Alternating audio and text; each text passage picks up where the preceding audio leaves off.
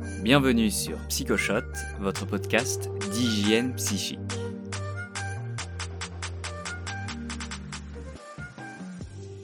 Imaginez que votre médecin vous dise qu'il ne vous reste que deux ans à vivre si vous ne changez pas tout de suite vos habitudes de vie. Par exemple votre régime alimentaire, votre pratique sportive ou votre addiction à la cigarette. Que feriez-vous? Comme moi, vous vous dites, si ma vie est en jeu, je changerai immédiatement. Malheureusement, comme dit Céline, on ne change pas. Et elle n'est pas la seule. Selon une étude américaine, citée par le professeur Keegan de Harvard, lorsqu'un médecin annonce à un patient qu'il doit changer ses habitudes de vie pour ne pas mourir, plus de 80% des patients ne changent pas. Alors bien sûr, ces patients veulent vivre, là n'est pas la question. Mais après quelques semaines sans fumer ou sans manger des plats en sauce, l'immense majorité replonge dans ses anciennes habitudes. Chasser le naturel et, et rien galop. Pourquoi n'arrivons-nous pas à changer, même lorsque notre vie est en jeu? Pour le professeur Keegan, l'être humain est tout simplement pas programmé pour changer facilement. Nous avons une sorte de système immunitaire psychique. Vous savez comment fonctionne notre système immunitaire. C'est un ensemble de cellules et de molécules capables de détecter des anomalies. Ainsi, lorsqu'un corps étranger pénètre notre organisme, le système immunitaire déclenche une série de processus qui nous permettra de le détruire. De la même manière, notre système immunitaire psychique rejette tout ce qui va à l'encontre de nos habitudes. C'est ce que l'on appelle l'immunité au changement. Mais pourquoi notre cerveau protège-t-il nos habitudes? Chacune de nos habitudes est le fruit de nos convictions les plus profondes sur le monde. Nos habitudes définissent ce que nous sommes. Changer ces habitudes, c'est risquer de bouleverser son identité. Et c'est tout naturellement que notre cerveau va tâcher d'empêcher ce processus. C'est ce dont a pris conscience, il y a quelques années, Lisa, 39 ans, venue consulter un psychologue car elle s'était engagée à adopter un régime alimentaire plus sain afin de perdre du poids. Elle était déterminée, pleine de bonne volonté, mais jusqu'à présent, chaque tentative s'était soldée par un échec. Après quelques mois de diète, Lisa sabotait son engagement en recommençant à manger trop, même quand elle n'avait pas très faim. Et elle gagnait en quelques semaines les kilos qu'elle avait perdus en quelques mois.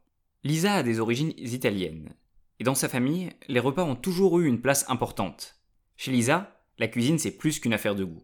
C'est une partie de son identité. Et c'est là que nous entrons dans le vif du sujet. Lisa avait un engagement clair. Je veux changer de régime alimentaire pour être mieux dans mon corps. Mais cet engagement se heurtait à une croyance inconsciente que l'on pourrait résumer de la sorte. La bonne cuisine me permet d'être proche de mes racines italiennes, elle fait partie de mon identité. À chaque fois que Lisa essayait de changer, son engagement conscient se faisait contrer par sa croyance limitante inconsciente. C'est comme si elle appuyait sur l'accélérateur et le frein en même temps. Vous avez déjà vécu cette situation? Lorsque nous n'arrivons pas à changer un comportement, on blâme souvent notre volonté. Après tout, on dit bien, quand on veut, on peut. Il ne s'agit pas d'appuyer plus fort sur l'accélérateur et de se dire, cette fois, je vais y arriver. Il faut d'abord enlever notre pied du frein, changer nos croyances, pour être capable de changer notre comportement. Apprendre à analyser son immunité au changement, ce n'est pas uniquement nécessaire pour notre vie personnelle, c'est indispensable également pour notre vie professionnelle. En entreprise, une situation classique que j'ai rencontrée des dizaines de fois, c'est le cas du manager qui promet de donner davantage d'autonomie à son collaborateur. Il est très sincère dans sa démarche, mais malheureusement, ses paroles se brisent très souvent sur la réalité de ses actions. Prenons l'exemple de Maurice. Persuadé que sa collaboratrice Jeanne devait être plus autonome, il avait commencé à la laisser gérer certains clients seuls. Mais très vite, Maurice sabotait son engagement en faisant du micromanagement. Il demandait constamment à Jeanne où en était le suivi du client X et ne pouvait pas s'empêcher d'intervenir à chaque fois qu'il y avait un problème. Évidemment, Jeanne s'est progressivement démotivée, ce qui a conduit Maurice à conclure qu'elle n'était pas prête pour avoir plus d'autonomie. L'enseignement, si vous voulez changer un comportement, une habitude que vous avez prise, je vous recommande de commencer par craquer votre immunité au changement. 1. Clarifiez votre engagement. Lisa souhaitait adopter un régime plus sain, et Maurice voulait donner plus d'autonomie à son équipe. 2. Identifiez les actions de sabotage. Ce sont les actions que vous faites systématiquement quelques jours après avoir pris votre engagement. Par exemple, Lisa grignotait le soir devant la télévision, vers 18h30 avant le repas, et ne pouvait s'empêcher de se resservir plus que de raison à ses repas de famille. Ce n'est pas mauvais en soi, mais c'est un comportement que Lisa voulait supprimer. Maurice, quant à lui, demandait constamment des nouvelles des clients de Jeanne et ne pouvait s'empêcher de lui donner des indications sur la façon de répondre ou les offres à proposer à chaque client. À chaque fois que Lisa et Maurice adoptaient ces comportements, ils sabotaient l'engagement initial qu'ils avaient pris. Étape 3. Identifier les croyances limitantes et leurs bénéfices secondaires. Lisa était persuadée que la nourriture lui permettait de rester en lien avec ses racines italiennes et que bien manger faisait partie de son identité, même si paradoxalement, elle souhaitait arrêter. Maurice, quant à lui, était convaincu qu'une erreur avec un client pouvait être fatale pour son business.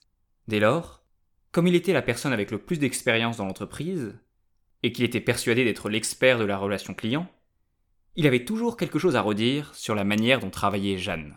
Pour changer, Lisa et Maurice devaient se débarrasser de leurs croyances limitantes. Mais à votre avis, pourquoi est-ce si difficile de changer ces croyances? Parce que nous avons presque toujours des bénéfices secondaires qui découlent de ces croyances. Pour Lisa, la nourriture italienne était une source de réconfort.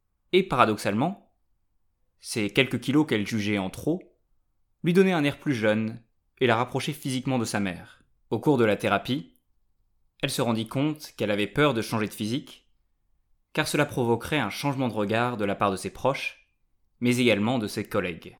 Pour Maurice, le fait de saboter l'autonomie de Jeanne lui permettait de se sentir expert, d'être indispensable aux yeux de son équipe. Donc pour réellement changer, Lisa et Maurice devaient accepter de perdre les bénéfices secondaires liés à leurs croyances. Attention, dans les deux cas, pour Lisa et pour Maurice, changer n'était pas indispensable. Lisa était très loin de l'obésité morbide, et Maurice n'était pas non plus le pire des managers.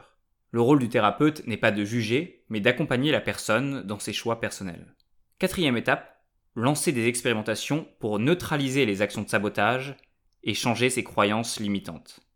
Lisa s'est arrangée pour être toujours occupée à 18h30, créneau sur lequel elle grignotait devant la télévision, a annoncé à sa famille sa volonté de changer de régime alimentaire, mais a surtout trouvé une nouvelle stratégie pour être proche de ses racines. Elle a commencé à s'intéresser à la culture italienne, la musique, la littérature, et a donc trouvé une nouvelle manière de connecter avec sa famille.